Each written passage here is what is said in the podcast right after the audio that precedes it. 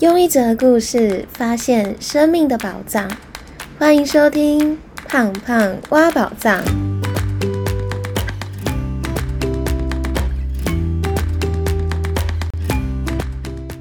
Hello，我是胖胖。不晓得大家和爸爸的关系很贴近吗？或是会不会觉得爸爸的样子总是很难靠近？我身边其实蛮多朋友和爸爸的关系都不是很靠近。那我小时候也因为爸爸忙于工作，所以和爸爸的关系也不是很贴近。但后来长大之后，慢慢改变自己的心态和相处的模式。现在我和爸爸的关系非常的好，爸爸也成为我很重要的支持系统。后来我也把我的心法跟身边的朋友说，他们也改善了跟爸爸的关系。所以我想要趁着父亲节的这个时候，跟大家分享。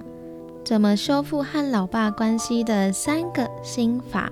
那第一个方法是看见爸爸默默付出，感谢爸爸辛苦养育我长大。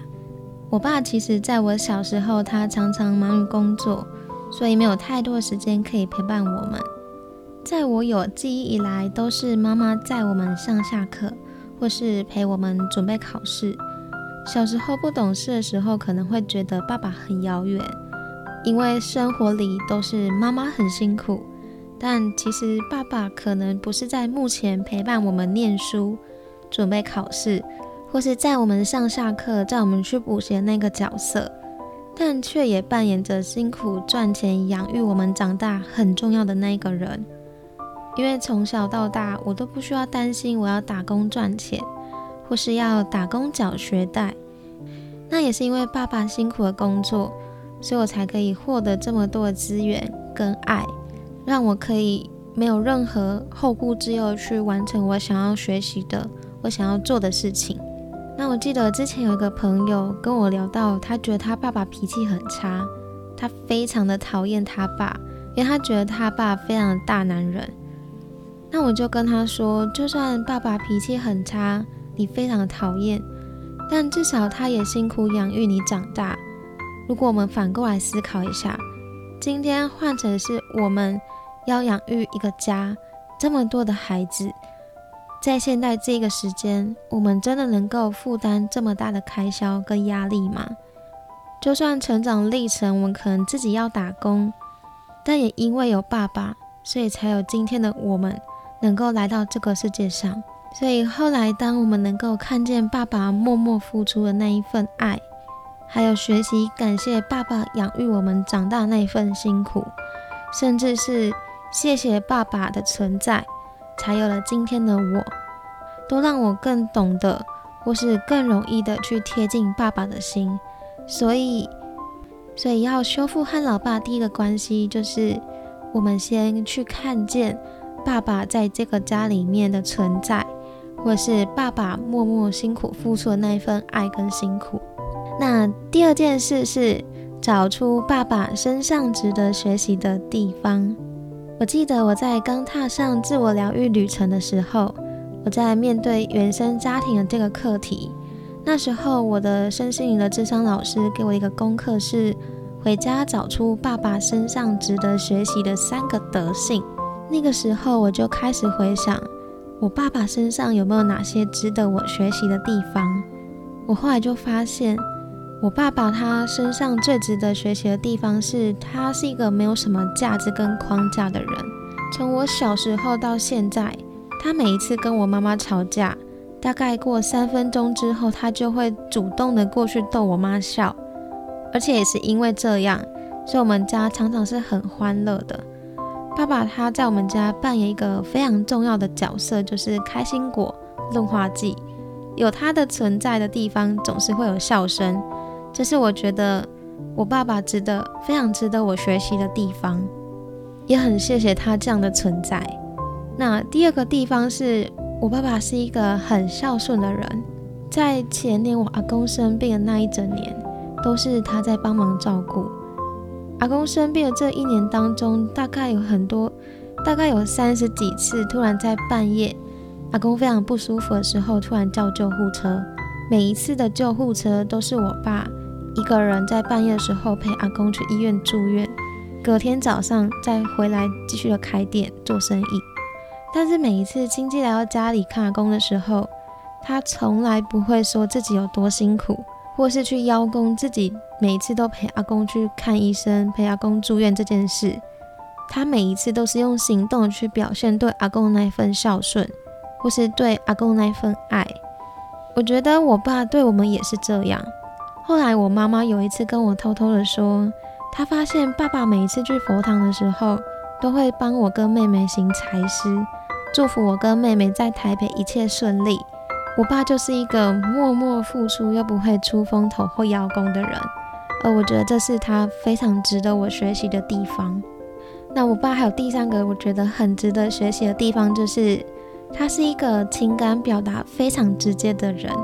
就像在日常生活当中，他都会蛮常跟我妈说：“阿兰，我爱你，我最爱你了。”不然就是会常常跟我跟我妹说：“哇，你是我的大宝贝跟小宝贝哦，爸爸最爱你了。”就是我爸很常在生活当中就会直接跟我们表达他的爱。但他也会用行动去表现，但也是因为这样，所以我们从小到大在家里面或者在外面，其实在表达心里的话都是很畅通的。我们从来不会去藏心里的话，也不会说谎或是压抑，对于表达情感也不会感到别扭，可以很自在的去谈爱，很自在去表达爱。我觉得这个是我爸爸教给我。或是潜移默化，让我在表达爱方面是一个很畅通、没有阻碍、很自由的一个很值得学习的地方。所以那个时候呢，我就透过细细的去回想爸爸身上值得我们学习的地方，那就开始发现，爸爸其实是一个很温暖、很有肩膀的人。而当时也是因为回想了爸爸的德性之后，开始重新的喜欢上爸爸。甚至是重新爱上爸爸，也开始跟爸爸建立很好很好的关系。那第三个方法是和爸爸建立共同的回忆。我相信应该很多人都跟我一样，因为小时候爸爸忙于工作，所以可能成长历程当中并没有太多的记忆是跟爸爸相关的，像是准备考试、去考场考试，或是上课、下课，甚至出去玩。大部分都是跟妈妈或者是跟同学的回忆，但如果因为过去一直让自己感到懊悔，那就会一直一直感到可惜。但我觉得，当你想要拥有好的回忆，其实是可以自己创造的。所以现在只要我回家，很多时候我爸都会抢着来高铁接我跟我妹，或是假日也会特地的休假，和我们全家出去玩，一起创造更多的回忆。或许很多童年的时光有很多的缺憾，但我觉得只要还来得及，现在都可以开始创造，或是建立跟爸爸共同的回忆。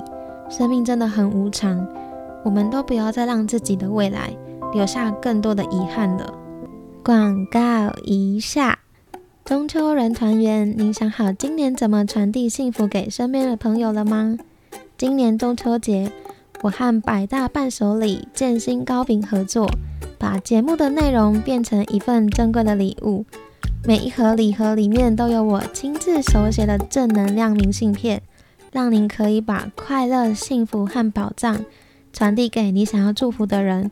而且每一盒礼盒里面的明信片都是不一样的哦。只要到官网输入我的折扣码，就可以享有九折的优惠。链接我会放在这集节目的资讯栏。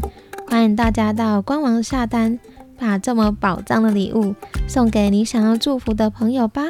好啦，那今天的分享就到这里。但方法是宝藏，实践才是打开它的钥匙。爸爸就像山，他可能不会表达，但却一直默默支持着这个家。希望这三个方法可以帮助大家更加贴近爸爸的心。能够和爸爸建立美好的关系。最后帮大家做重点整理。那今天分享和老爸修复关系的三个方法。第一个方法是看见爸爸默默的付出，学会感谢爸爸养育我长大那份辛苦，学习愿意慢慢的贴近爸爸的心。那第二个方法是找出爸爸身上值得学习的德性，发现爸爸不容易的地方，让自己重新爱上爸爸，和爸爸建立很好的美好关系。第三个方法是放下过去的童年缺憾，从现在开始和爸爸创造共同的回忆。生命很无常，我们不要再让自己留下更多的遗憾。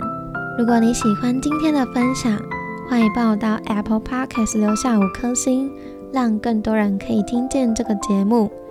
也欢迎您截图分享这一节内容到你的现实动态，并且 tag 胖胖挖宝藏的账号，让我知道你收听后的心得。如果可以的话，也欢迎你一次性的或定期性的赞助我买更多的喉糖。让我可以继续分享更多有趣的生命故事。最后的最后，我想要告诉你，虽然改变了路途遥远，但希望我们都不要忘记自己为什么出发。祝福我们都能在行动的路上发现自己生命的宝藏。我们下集见喽，拜拜。